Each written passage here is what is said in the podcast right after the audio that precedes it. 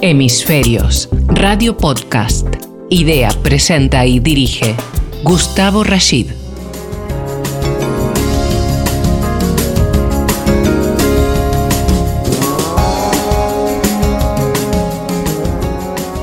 ¿Cómo les va? Un nuevo programa de hemisferios para hablar eh, temas hoy más que nunca de eh, sociedad. Vamos a pasar esta semana del tema ambiente porque creemos que justamente Muchísimas de las actividades y acontecimientos que se desarrollan eh, en el mundo tienen que ver con eh, distintos escenarios vinculados a la, como le decimos nosotros, sociedad global. Y hoy nos acompaña el eh, capitán retirado, don José Antonio Ruiz de la Hermosa, a quien saludamos. José, gracias por estar después de tantas, tantas agendas y tantas ocupaciones con tus programas y los nuestros, eh, al fin nos encontramos en este programa. Bueno, estoy contentísimo de estar aquí contigo porque es ha, sido pues como un matrimonio mal avenido. Mal avenido, sí, sí, ese noviazgo de... persiguiéndonos continuamente y bueno, pues eh, me comentaste de la posibilidad de salir en tu programa para contar mis experiencias que han sido muchas. Ah, eh, como decía el capitán Tan, no sé si tú habrás conocido. Pues eh, a lo largo y ancho de este mundo, pues, he viajado, he viajado mucho por cuenta del Estado, como, mm. como dicen los pasaportes militares. Sí, eh, bueno, justamente eh, esas tantas historias que tienes para contar, que da para, para programas y programas, fueron las que inspiraron el hecho de decir, oye, qué bueno, me encantaría que pudieras estar en nuestro programa. Eh, así que encantado realmente que estés aquí, todos los elogios posibles, don José Antonio Ruiz de la Hermosa, además de ser un prestigioso comunicador, eh, lo considero realmente un compañero de, trabajo en este grupo de medios, eh, en donde bueno hace y genera unos programas eh, de una gran calidad, una gran calidad.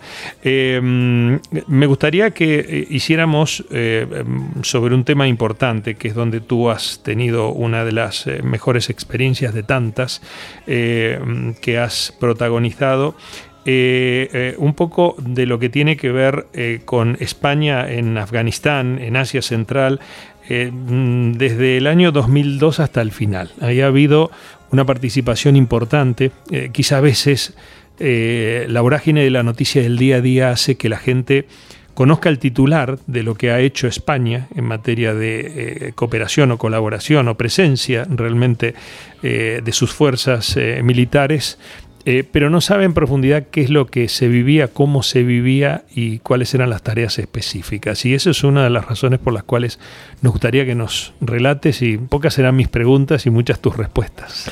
Bueno, la verdad es que lo primero, eh, eh, creo que los oyentes ya están hartos de oírme, pero bueno, me van a tener que aguantar un poquito más y yo se lo agradezco. las Fuerzas Armadas Españolas son unas grandes desconocidas a pesar de que las encuestas son de las las instituciones más valoradas en este país. O sea, el, el pueblo ya no valora muy bien a sus Fuerzas Armadas y lo cierto es que yo no lo entiendo bien porque no nos desconocen totalmente. Bueno, mm, estoy hablando en presente cuando yo hace ya cinco años que, abandoné el ejército por pasar a la reserva. Y, bueno, ya y después a retiro. Lo cierto es que yo he vivido una época eh, dentro del servicio militar, de lo que es el ejército, en la cual España ha pasado de tener un ejército acuartelado, un ejército que estaba siempre en España y que raramente salía fuera, salvo una ocasión muy excepcional que yo conocí de segundas, porque unos compañeros míos eh, más antiguos que yo y que fueron mis jefes en un momento dado, pues habían estado en la guerra de Vietnam, ¿no? En la guerra de Vietnam eh, los norteamericanos exigieron a España que aportase su bandera en, el cuartel general de, de Saigón y eso iba acompañado de fuerzas. ¿Qué fuerzas? Pues se envió un hospital. No el hospital, no se envió eh, nada material como tal, sino se envió al personal para un hospital. Y curiosamente estuvieron en el mismo sitio donde España finalizó la conquista de Vietnam. Entonces, Cochinchina, es una cosa muy la Cochinchina, la Cochinchina, sí, sí, sí. sí, eh, la Cochinchina que eh, nosotros conquistamos y luego inexplicablemente le regalamos a los franceses. Pero bueno, son cosas de la política del siglo XIX. Y en el siglo XX, pues eh, ha habido una serie de, de políticos que a partir de, de, la, de lo que es la Constitución y lo que es el nuevo sistema democrático y político en España, entienden que nos tenemos que integrar, integrar perdón, en la OTAN y que nos tenemos que integrar en todo lo que es el, el movimiento eh, social, civil, político y militar mundial. Y para ello pues empiezan a, meterse, digámoslo así, en, eh, en instituciones europeas e internacionales que les demandan un apoyo un apoyo militar para determinadas circunstancias. Y la primera vez que eso se produce, después de ese 1975, pues es eh, con eh, el tema de Yugoslavia. A finales de los años 80, la desintegración de Yugoslavia provoca una guerra civil en la cual intervienen eh, más que partidos políticos o facciones, es una guerra civil entre religiones y entre regiones. Hay tres eh, religiones principales, la ortodoxa, la católica y la musulmana, que, eh, digamos, representan, y no en su totalidad, determinadas eh, regiones que ahora son países independientes como Bosnia, como Serbia, como, como es Croacia o Eslovenia.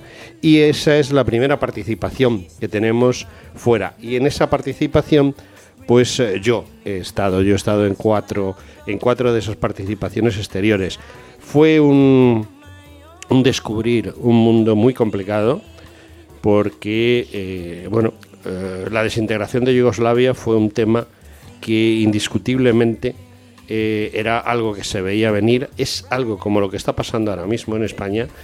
Hubo un compañero mío que dijo, ojalá nunca en España pase lo que está pasando aquí, y estoy totalmente de acuerdo con él.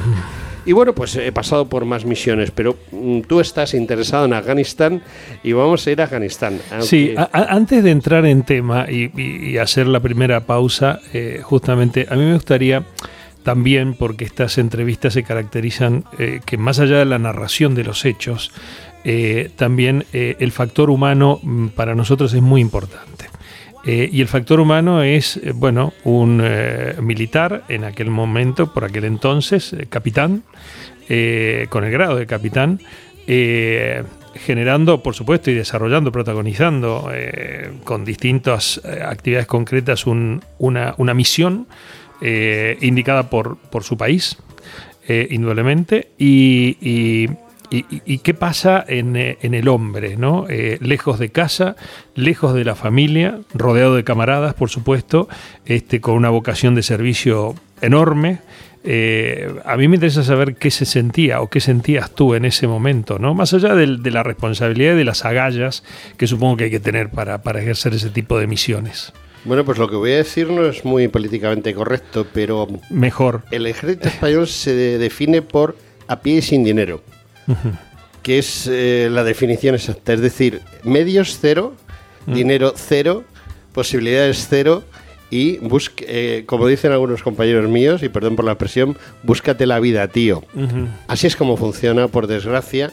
Y además lo notas más porque eh, las misiones que nosotros hemos hecho en el exterior, y concretamente estamos vamos a hablar de Afganistán, son misiones en las que hemos compartido eh, sitio, hemos compartido lugar, hemos compartido misión con norteamericanos, con ingleses, eh, con nórdicos, incluso con franceses o con italianos.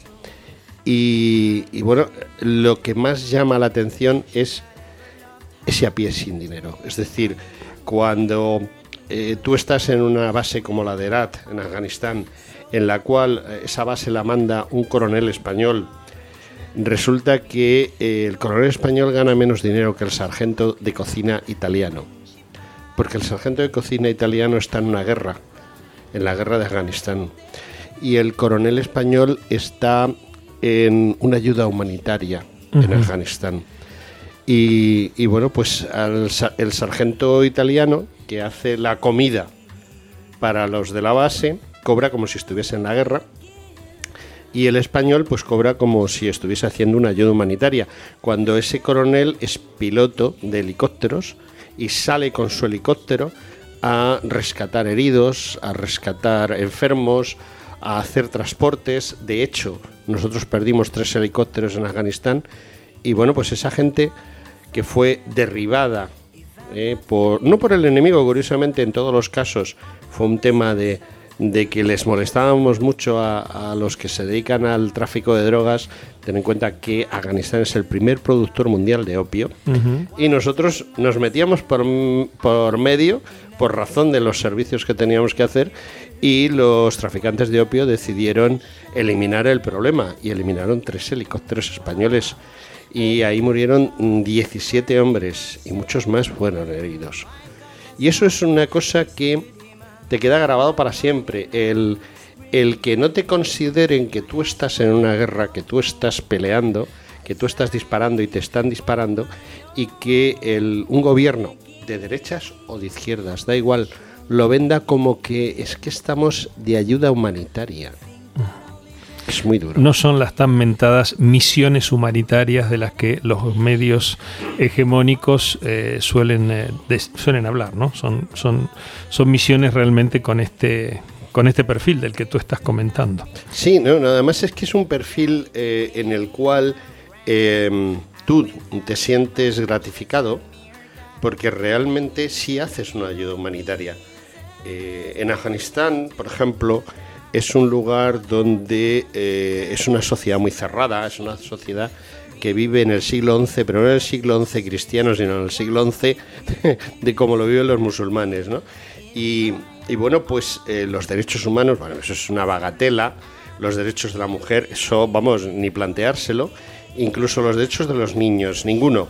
Es decir, no, eh, el ser humano no tiene ningún tipo de derecho y únicamente los que mandan, los señores de la guerra, o los imanes o, todas las personas que ocupan un puesto relevante dentro de esa sociedad tienen derecho a todo y el resto no tienen derecho a nada.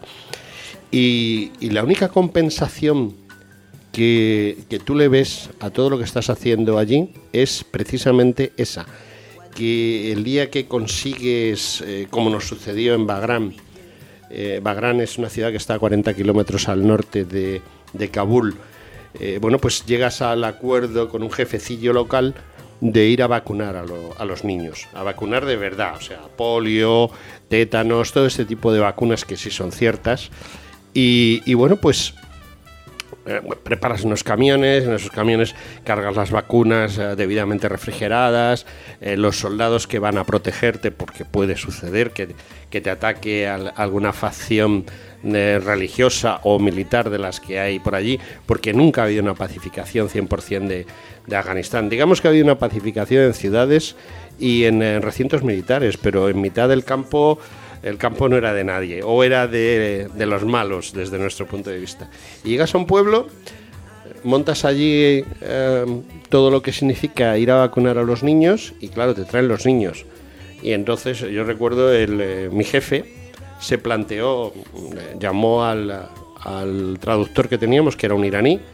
Es una cosa que me gustaría luego hablar contigo acerca de ese montón de, de afganos colaboradores que yo no he visto nunca hasta mm. que los he visto bajarse de un avión aquí. Hace algunos días atrás. Es mentira, total. Hablaremos, hablaremos. Y, bueno, pues mm, eh, tú le planteas a, a través del, del traductor, yo estaba al lado de mi jefe, y le plantea, oiga, vamos a vacunar, queríamos vacunar a los niños y solo vemos niños. Claro, ustedes han pedido niños, hemos pedido niños y niñas. Ya, pero es que las niñas no, no queremos vacunarlas. Madre de Dios. Entonces, la discusión surgió en torno a o vacunamos a los niños y a las niñas o nos vamos. Y al final, pues eh, el planteamiento del jefe, del jefecillo local, del señor de la guerra de aquel pueblo, pues fue de, bueno, vale, con, tal de que me vacunen a los niños, vamos a dejar que vacunen a las niñas. Entonces, ese día sí eres feliz. Ese día sí eres feliz porque has hecho, has hecho algo que verdaderamente yo, que soy del cuerpo de sanidad militar, pues eh, dices, he cumplido con mi misión. ¿no? La política ambiental, el ambiente y sociedad, y la transición energética están en hemisferios los miércoles a las 19 horas. Dirige Gustavo Rashid.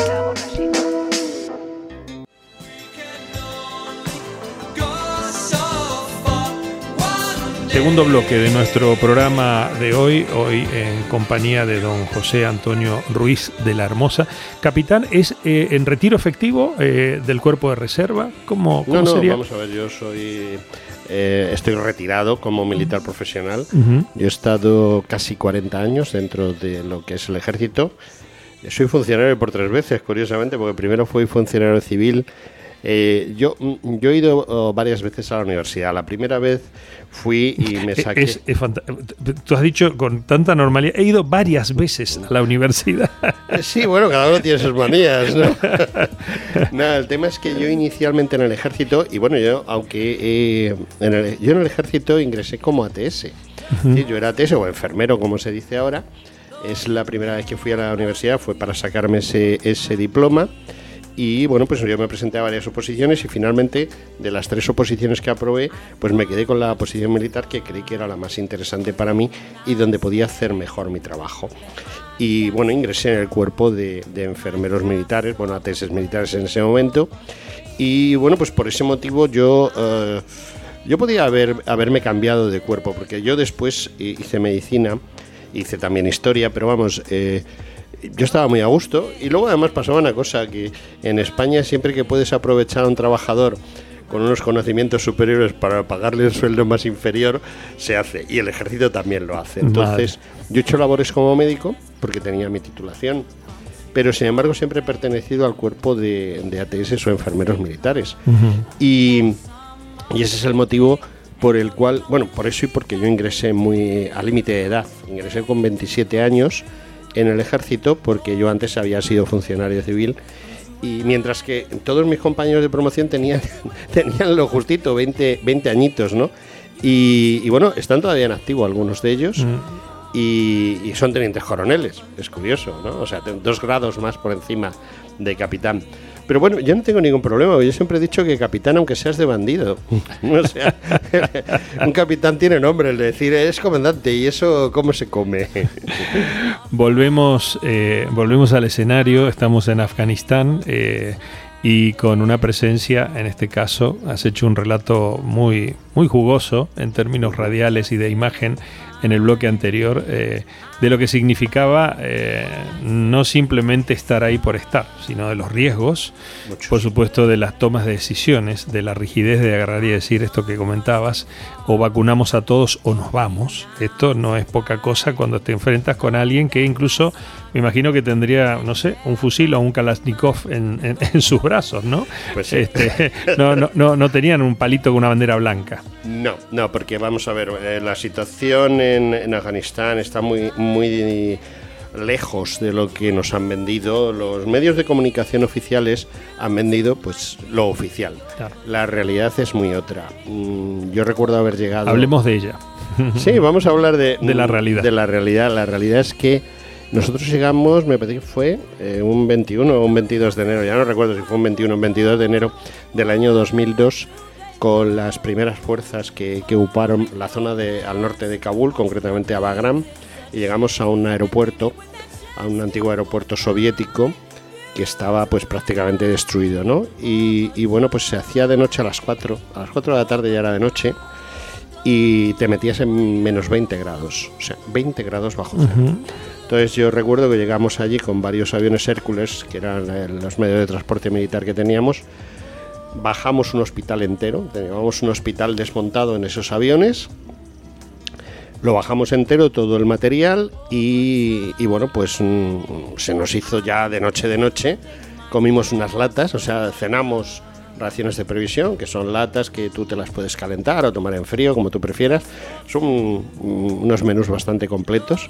Y luego a continuación pues nos metimos en nuestros sacos de dormir, bastante buenos porque eran nuestros, no del ejército. Es decir, mi saco de dormir durante todas mis guerras ha sido el que yo me he comprado con mi dinero porque el del ejército no es que fuese malo, pero tampoco era bueno.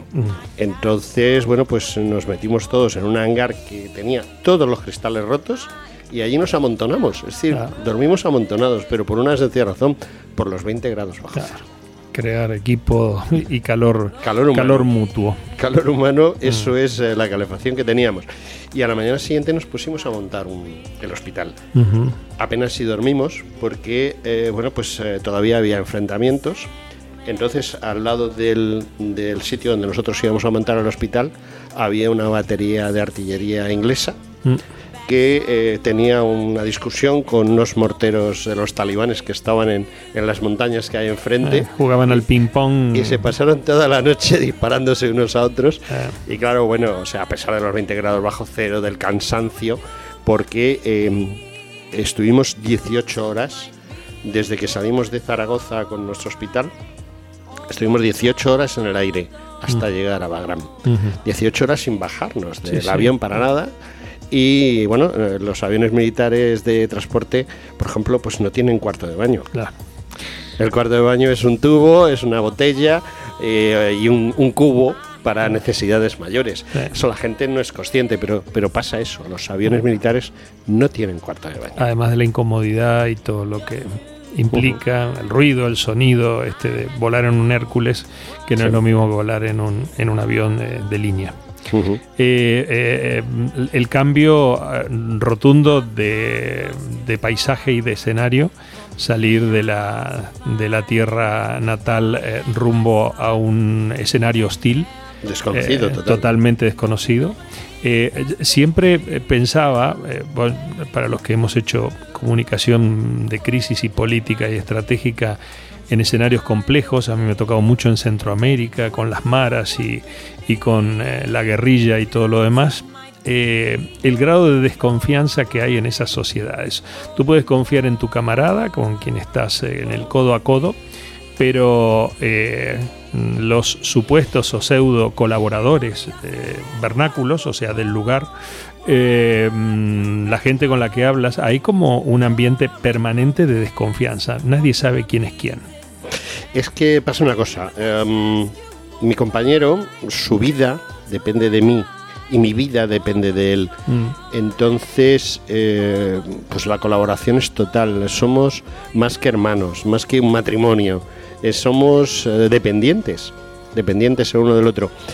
El, pueblo al cual nosotros hemos ido, y nos ha pasado en todos los sitios, nos ha pasado en Yugoslavia, nos ha pasado en el Líbano, nos ha pasado en Djibouti, que es los sitios que yo conozco, y en Afganistán. Eh, la gente no es tonta. La gente puede no tener una cultura como pasa en Afganistán, en que la gente no sabe le- leer ni escribir, ni sabe idiomas, ni, ni tiene ningún conocimiento técnico. Estamos hablando del pueblo llano. Son élites las que tienen esas capacidades pues eh, no es tonta y se da cuenta de la situación.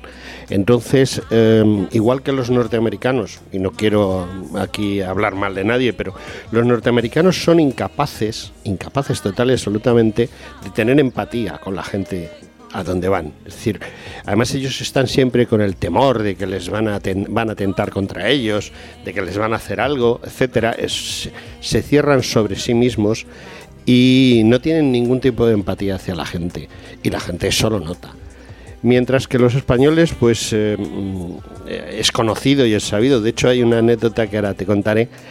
eh, es, todo lo contrario. Es decir, eh, aunque nosotros pertenecemos al ejército invasor y en algún momento el desconocimiento cultural de la gente es tan brutal que yo recuerdo la anécdota de ir con, un, con una patrulla y parar en un sitio donde, bueno, pues eh, paramos para, para comer, bajarnos de los vehículos, porque íbamos siempre metidos en los vehículos, buscamos un sitio más o menos seguro, bajamos de los vehículos, estábamos comiendo y tal, y había allí un rebaño y un, y un pastor, ¿no? Y el, el individuo este que, eh, que cuidaba de las ovejas le preguntó al, al que hacía de traductor y guía nuestro que cómo era posible que estuviese eh, colaborando con los soviéticos. Y el otro se quedó un poco extrañado y le dijo, no, los soviéticos hace ya muchos años que se marcharon, estos son españoles, españoles, ¿qué es eso? Y entonces tuvo que aclararle que éramos de Al-Ándalus. no te puedo creer. Sí, sí, sí, sí, porque no la sabía lo que era que España. claro, que o sea, el, concepto del musulmán es, es Sí. Sí, que sí, es, es la información que tienen. sí, además. sí, el paraíso. Todo O sea, lo que pasó después de las guerras de Granada para ellos no existía. Y, te, te iba a contar una anécdota que es muy curiosa. Es una anécdota que es realidad. O sea, esto que voy a contar, aunque puede que, la gente piense que es una tontería, es, cierto y además tiene una importancia brutal. Estando en Yugoslavia, em, nosotros nos hemos llevado muy bien con los serbios, con los croatas, con los bosnios, con todo el mundo, ¿no? Y entonces cuando se cambió de eh, boina azul de, de la ONU a ser de la OTAN, que eso fue un cambio que era necesario porque la ONU era incapaz de controlar aquello y la OTAN sí lo controló, pues eh, nosotros nos integraron en una brigada que mandaba un, general norteamericano. Entonces el general norteamericano le pregunta al coronel español, general, aunque sea norteamericano, tampoco es tonto. Y se dio cuenta que teníamos una excelente relación con la población civil. Cosa que ellos eran incapaces total y absolutamente de, de hacer, ¿no? Entonces, en una, en la típica fiesta, los españoles tenemos por norma siempre que podemos hacer un vino español en algún sitio. Y entonces, en uno de esos vinos españoles, pues el general norteamericano le preguntó al coronel, y bueno, lo vimos varios, yo pues al, pertenecer a, la plana mayor, siempre se llama plana mayor los que están eh, directamente con el jefe, como es la sanidad o la logística, etcétera, los jefes de esos cuerpos, pues eh, yo oí perfectamente como el norteamericano le preguntaba al coronel español eh, que si le podía eh, dar el, el protocolo que tuviésemos de cómo actuar con, con la gente para llevarnos bien con ella. Entonces el coronel español se quedó muy sorprendido y le dijo, mire usted, el ADN. Nosotros no tenemos ningún protocolo, somos así.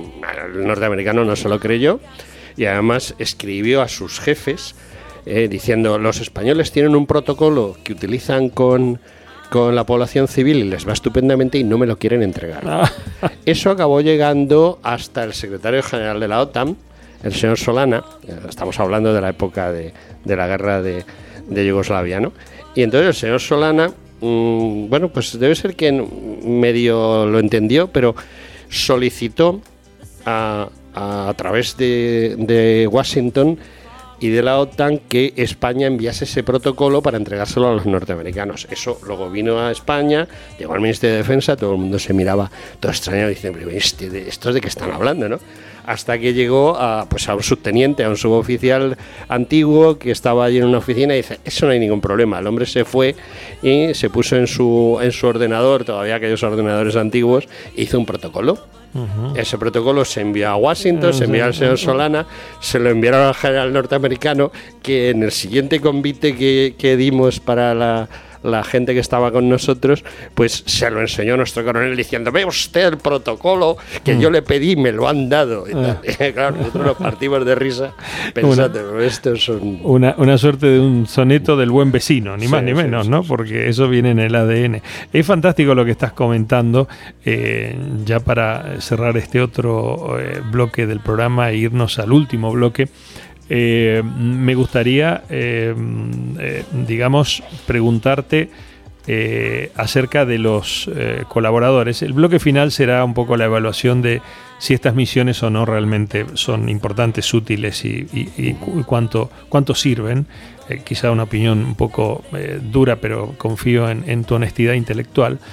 pero en este, para cerrar, me gustaría justamente una breve descripción acerca de los colaboradores del lugar, los vernáculos, estos que eh, nos han, eh, y esta es una opinión muy personal, me quiero hacer cargo, nos han dicho que son parte de esta tarea humanitaria de evacuar Afganistán con la con este el advenimiento de los talibanes en estos últimos eh, semanas, vamos a llamarle así, para darle mayor vida a este programa y que yo creo que además significan un verdadero coladero de potenciales terroristas en el continente europeo. Eh, esta es una opinión personal. ¿eh? acá no hay, ningún, no hay ningún control, aquí entra y todo el mundo que tiene cara lánguida este, y, lamentable, triste y ruinmente mm, también amparándose en la imagen de muchos niños, muchas mujeres, muchas familias y decir, bueno, qué tarea humanitaria. Pero, ¿cuál es eh, tu opinión? O sea, ¿existe el colaborador local? Eh, sí, eh, depende. Vamos a ver. En, eh, Estamos hablando de Afganistán. Afganistán. Otro día hablaremos de los Balcanes. Sí, y depende. Mm. vamos a ver, yo tengo tres experiencias. Son Kabul, Bagrán y Herat. Bueno, y Kalinao, cuatro. de esas cuatro experiencias hemos tenido colaboradores locales, digamos colaboradores o ha habido gente que ha colaborado con nosotros, pero ha sido previo pago de su importe. Es decir, eh, mm, digamos que todo va muy bien, eh, todos nos sonreímos, pero mientras tú no pones dinero encima de la mesa, allí nadie mueve un dedo. En todos los sitios. Hemos tenido gente trabajando con nosotros, pues cuando tuvimos el hospital en Kabul, yo siempre me refiero a hospitales porque es mi, mi tema, pues eh, la verdad es que sí, tuvimos varios colaboradores, gente que hacía ah, funciones muy auxiliares, muy de logística, que se les pagó adecuadamente y que la verdad es que no nos inspiraban la más mínima confianza porque bueno pues veías cosas muy raras y entonces pues eh, estaban estrechamente vigilados por si acaso. En Bagrán, por ejemplo, pues eh, los colaboradores fueron mínimos, únicamente traductores, traductores y guías, y curiosamente no era ninguno afgano, o sea, eran iraníes que vivían en, Afganistán y que colaboraban con nosotros. Y ya, si nos vamos a Herat, que es el sitio donde hemos estado un aporte de muchos años allí, eh, más de, más de 10 años en Herat, eh, ahí hemos tenido de todo. O sea, ha habido gente que ha colaborado, eh, trabajando, es decir, ha trabajado con nosotros. En Calinao hay gente que ha trabajado con nosotros y volvemos siempre a lo mismo. Primero, la gente que venía a trabajar con nosotros nos la facilitaban los señores de la guerra locales, o sea, no era gente que espontáneamente venía, y eran gente de la que no te podías fiar nada. O, mucho, porque por ejemplo cuando íbamos a tener algún ataque, que hemos tenido varios en Erat, tú sabías que te iban a atacar porque ese día no acudía nadie a trabajar. Claro, no venían no venían a trabajar. Se pegaban el faltazo. Y entonces no es que hubiese muchos, a lo mejor había 10, 15, 20 personas trabajando con nosotros y, bueno, pues de repente no venía ninguno. Y entonces inmediatamente pues nos poníamos en orden de combate esperando y, bueno, tarde o temprano recibíamos unos cuantos, unos cuantos morterazos mm. eh, regalados por, por, el señor de la guerra que fuera que eh, con esos morterazos lo único que decía era acuérdense ustedes de que me tienen que untar porque nosotros no hemos tenido más bajas de las que hemos tenido porque hemos pagado por no tenerlas. Así de claro. La política ambiental, el ambiente y sociedad y la transición energética están en hemisferios. Dirige Gustavo Rashid. Último bloque de nuestro programa de hoy, eh, que como siempre digo, apelando a una fórmula radial de quedarnos con las ganas, porque por supuesto todo lo que nos está contando don José Antonio Ruiz de la Hermosa eh, es apasionante, así que vamos a hacer otro, ¿no? Podríamos hacer algún día otro de los Balcanes. Eh, la gente tiene que conocer esto que tú estás comentando, José Antonio, que no se lee, ni se ve, ni se escucha en profundidad en ningún lugar. Lo digo porque son temas que a mí me interesan mucho, eh, sobre los que he, por supuesto, leído y participado a nivel periodístico en muchos temas, pero este detalle minucioso del ambiente eh, no se escucha en ningún lugar. Por eso tiene mucho valor para, para mí esta, este encuentro contigo. Eh, y ratifico, bueno, de que haya sido tan difícil que lo pudiésemos acordar en términos de, de, la grabación y, la difusión de este programa. Em, e, el señor de la guerra, eh, ¿quién es el señor de la guerra? Pues es lo podríamos comparar con un señor feudal con derecho de pernada.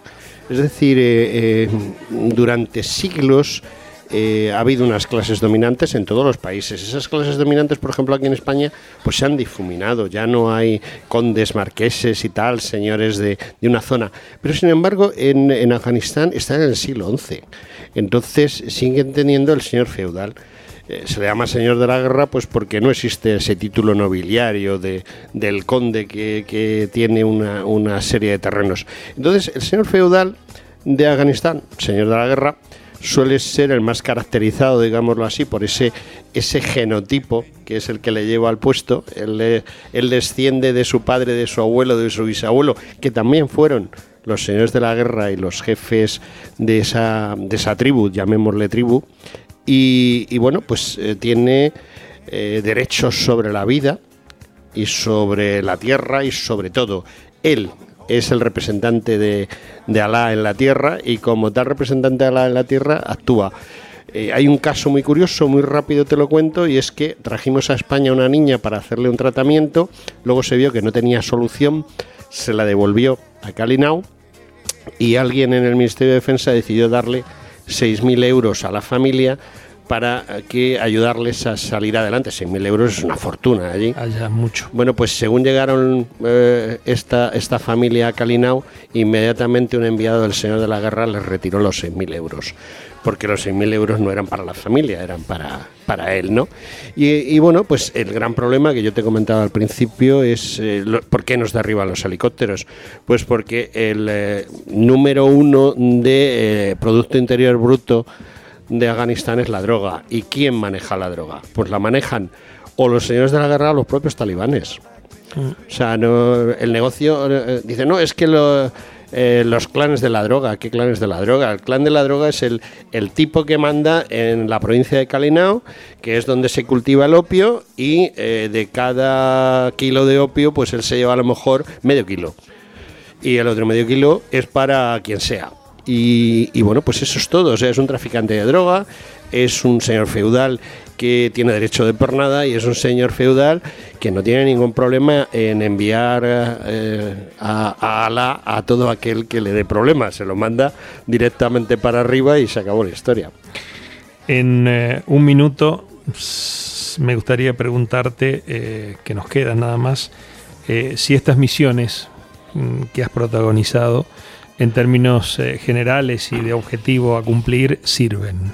Sirven. Mm. Sirven porque eh, nosotros, aunque hemos ido a ocupar el territorio, como ha pasado en Herat o en Calinao, es decir, una misión militar, hemos hecho una buena labor o hemos tratado de hacerla, no siempre lo hemos conseguido.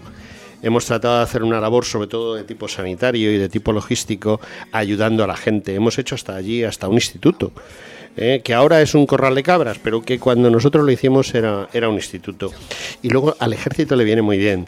El ejército acuartelado no tiene ninguna experiencia. Ahora mismo la mayoría de los oficiales, suboficiales y soldados que tiene el ejército español han estado en un campo de batalla y saben lo que es la guerra. Y claro, como saben lo que es la guerra, no quieren ninguna guerra. ¿Qué más puedo agregar? Don José Antonio Ruiz de la Hermosa. Eh, de la tierra de Ciudad Real. Efectivamente. Ah, ya viste que tengo alguna data tuya. Sí. Eh, agradecerte. Vamos a hacer otro programa, o otros programas, eh, porque estos son contenidos inéditos, eh, interesantes, justamente relatados. Cerré los ojos por un momento, como lo puede hacer la gente cuando escucha la radio y nuestro programa, y me sentí en ese lugar. Eh, graficaste, hiciste una, imagen, una fotografía eh, auditiva maravillosa, si vale el término, así que muchas gracias. Gracias y decirte que yo estoy enamorado de Afganistán. Es el desierto más bonito que conozco después del de Fuerteventura. Bueno, eh, otro dato más para pensar. Hemisferios, Radio Podcast. Idea, presenta y dirige Gustavo Rashid.